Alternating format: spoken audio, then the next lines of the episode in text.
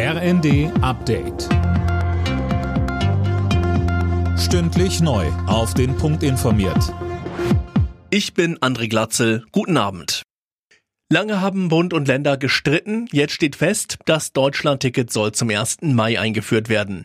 Die Karte gibt es dann für 49 Euro im Monat. Sie soll bereits ab April verkauft werden, so NRW-Verkehrsminister Krischer. Und er ist froh, dass wir auch eine bundesweite Regelung für ein Jobticketangebot für Unternehmen und dann natürlich für die dort arbeitenden Menschen schaffen können. Das wird das Deutschlandticket noch mal günstiger machen und für viele Menschen attraktiver gestalten, dass sie nicht mehr mit dem Auto zur Arbeit fahren müssen, sondern zu einem wirklich attraktiven Preis den öffentlichen Verkehr nutzen können.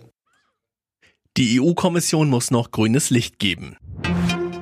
Bundesweit wird heute der Opfer des Nationalsozialismus gedacht. Bei der zentralen Gedenkveranstaltung im Bundestag standen erstmals die Menschen im Mittelpunkt, die wegen ihrer sexuellen Orientierung oder geschlechtlichen Identität verfolgt wurden. Bundestagspräsidentin Bärbel Bass sagte, Zehntausende wurden der Homosexualität beschuldigt. Schon das genügte oft, um ihre gesellschaftliche Existenz zu ruinieren.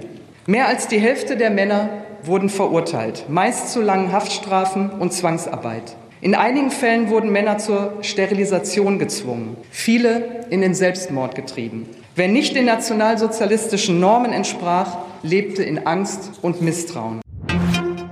Der Lehrkräftemangel an deutschen Schulen wird noch 20 Jahre bestehen bleiben. Davon geht die Expertenkommission der Kultusministerkonferenz aus. Sie schlägt deshalb unter anderem vor, die Möglichkeit für Teilzeitarbeit zu begrenzen.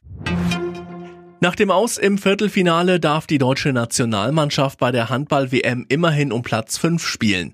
Das Team gewann nach Verlängerung mit 35 zu 34 gegen Ägypten.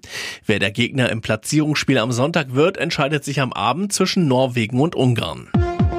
Alle Nachrichten auf rnd.de